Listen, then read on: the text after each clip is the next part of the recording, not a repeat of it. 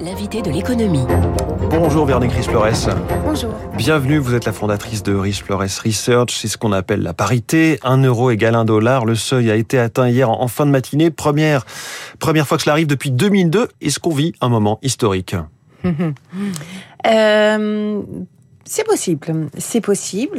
D'abord, un moment historique, effectivement, on a pendant des années, la plupart des économistes ont espéré une baisse de l'euro qui favorise notre industrie, qui redonne un coup de euh, une impulsion, effectivement. Donc, au moment où on, parle de relocalisation industrielle, de grandes difficultés à l'exportation, effectivement, on pourrait se réjouir.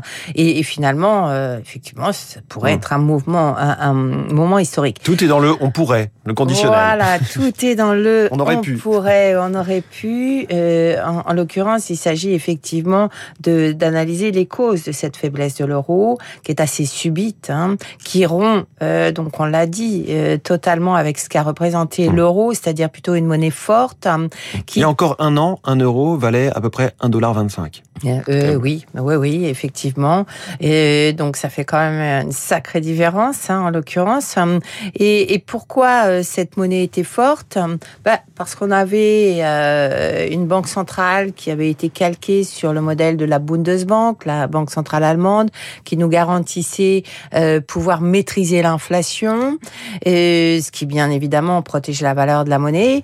Et puis des excédents courants, des excédents commerciaux, notamment allemands, mais qui au niveau de la zone euro euh, permettaient d'éponger les déficits de nombreux autres pays, qui garantissaient effectivement des flux de capitaux et puis euh, donc la solidité de la monnaie.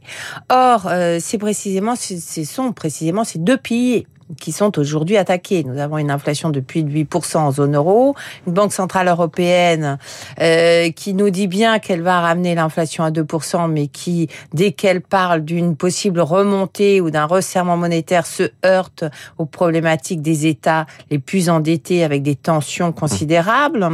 Euh, ce qui veut dire qu'on va être obligé de mettre sur pied un, un, programme euh, pour, pour lutter contre ces tensions. C'est-à-dire On parle de l'outil anti-fragmentation pour éviter que les, taux auxquels emprunte l'Italie soient trop trop éloignés euh, de ceux auxquels emprunte la France ou l'Allemagne. Exactement, mais vous voyez qu'on on, a, on approche véritablement une espèce d'incohérence où on nous dit il faut resserrer les conditions monétaires pour lutter contre l'inflation, mais continuer à avoir des conditions monétaires pour ceux qui en ont le plus besoin. Donc ça va probablement pas durer très longtemps sans créer euh, de la suspicion. Mmh. Et, et je pense qu'un des premiers témoignages de cette suspicion qui est déjà en place sur les marchés, c'est que les anticipations précisément de hausse des taux de la Banque Centrale Européenne ont littéralement dévissé ces, ces dernières semaines. Mmh. Donc finalement, euh, le sentiment, c'est que la Banque Centrale aura probablement pas les moyens de lutter contre cette inflation. Espérons que la chute des prix des matières premières et du pétrole, en tout premier lieu, aide effectivement à, mmh. avoir une inflation moins solide. Mais ce sera pas la politique monétaire qui fera euh, preuve de son efficacité. Et puis se pose la question également beaucoup plus fondamentale de la situation allemande de ce qui se passe en Allemagne, aujourd'hui bien évidemment rattrapé par les conséquences de la guerre en Ukraine, mais euh, cette guerre vient, ou ces conséquences viennent s'ajouter à une économie allemande qu'on sait depuis des années euh, en difficulté pour trouver effectivement la voie de la, la pérennité du modèle qu'elle a mis en place, ce modèle à l'exportation qui aujourd'hui est attaqué de toutes parts. Mmh. Donc en réalité, on a véritablement des enjeux euh, majeurs, fondamentaux, et c'est peut-être historique, mmh. Effectivement, cette prise de conscience que l'union monétaire qui s'est bâtie sur ces deux piliers très forts est aujourd'hui sérieusement euh, mise en doute mmh. dans sa capacité de survie. Alors, euh, de fait... La BCE euh, qui doit rehausser ses, taux la semaine prochaine. Hein. Qui doit rehausser mmh. ses taux la semaine prochaine, qui nous avait même annoncé possiblement une très forte remontée des taux au mois de septembre si l'inflation, les perspectives d'inflation ne s'amélioraient pas. Or, aujourd'hui, on voit bien que sa marge de manœuvre est extrêmement réduite.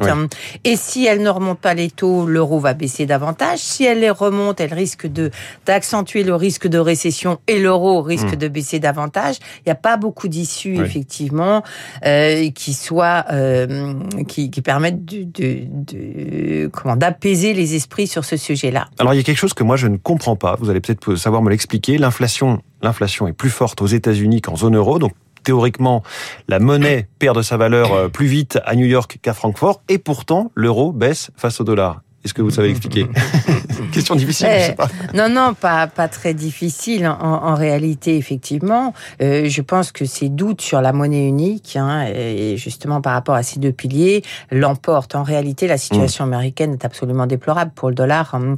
C'est-à-dire que euh, les, prix payés par les consommateurs, que ce soit aux États-Unis ou en Europe, n'ont pas grand-chose à voir avec euh, le, le fait que des investisseurs veuillent ou pas acheter certaines devises, quoi. Euh, non, euh, j'irai pas jusque là parce qu'en l'occurrence le, dollar va, euh, l'économie américaine est très dépendante de ses importations. Donc si le dollar fléchit, effectivement, les prix euh, importés vont augmenter. Donc mmh. ça pénalise le, consommateur. Là, on a plutôt un dollar fort qui permet d'importer et de finalement à moindre coût et de soutenir la consommation. mais vous avez des déficits extérieurs américains qui sont colossaux et qui devraient fragiliser le dollar. En l'occurrence, euh, aujourd'hui, finalement, on a une espèce de rééquilibrage en Europe, c'est-à-dire à la fois de l'inflation et puis des excédents qui protéger l'euro, qui disparaissent. La grande différence néanmoins et qui joue à court terme, c'est bien évidemment l'aisance de la Fed, en tout cas jusqu'à présent, la Banque centrale américaine, qui a pu remonter ses taux d'intérêt beaucoup plus rapidement. Enfin, euh, oui, puisque nous on les a pas encore bougés finalement, et, euh, et qui promet effectivement de remonter davantage. Donc euh, c'est là que ça pourrait changer parce qu'effectivement la situation américaine se détériore rapidement, les risques de récession montent en flèche, donc peut-être que la Fed va finalement pas faire ce qu'elle nous dit, mais il faudra attendre quelques semaines avant cela.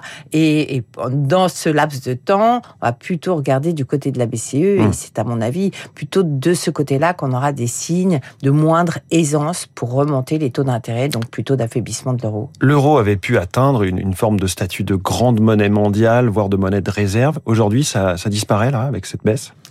Disons que c'est extrêmement incertain et beaucoup plus avec un sentiment de défiance beaucoup plus important parce que finalement l'union monétaire, on le sait, est source de dysfonctionnement, de distorsions qui ont valu effectivement des, des la mise en place d'outils tout à fait exceptionnels pour maintenir cette cohésion. Euh, et aujourd'hui, euh, c'est l'économie dominante, euh, l'Allemagne, mmh. qui est affaiblie, très affaiblie, et, et ça change la donne effectivement. Ça pose la question de la l'avenir de cette union monétaire, de la capacité effectivement à maintenir cette cohésion. Donc oui, effectivement, il y a non seulement euh, ce qui protégeait la valeur de la monnaie, garantie contre l'inflation et excédents qui, a disparu, qui ont disparu, mais également cette question euh, fondamentale de la capacité à maintenir cette union monétaire dans un environnement euh, prospectif de moyen long hmm. terme où il vaudrait mieux qu'on arrive à consolider cette région et on en est de moins en moins certain en réalité. Bon voilà, on est de moins en moins certain et les certitudes, c'est que les, les, ne sont pas très optimistes. C'est ce que vous dites ce matin, Véronique Riche-Flores. Merci beaucoup. Fondatrice de Riche-Flores Research. On retrouve euh, vos analyses évidemment sur votre site. Merci beaucoup et bonne journée. Il est 7h23. Macron, l'économiste, au secours de Macron, le politique. C'est l'info politique.